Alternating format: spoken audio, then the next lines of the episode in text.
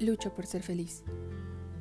A veces siento que lo tengo todo, otras que no tengo nada.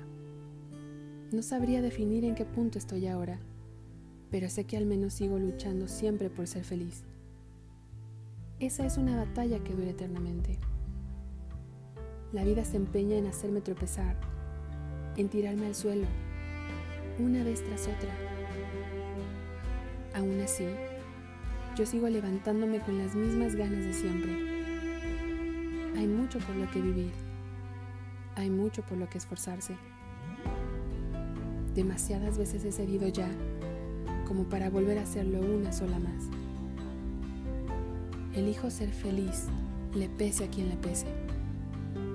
Estoy cansada de perder el norte, de dudar, de no esforzarme.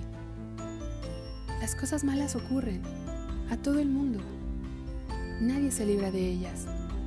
Y es por eso que no debes nunca ceder ante el miedo.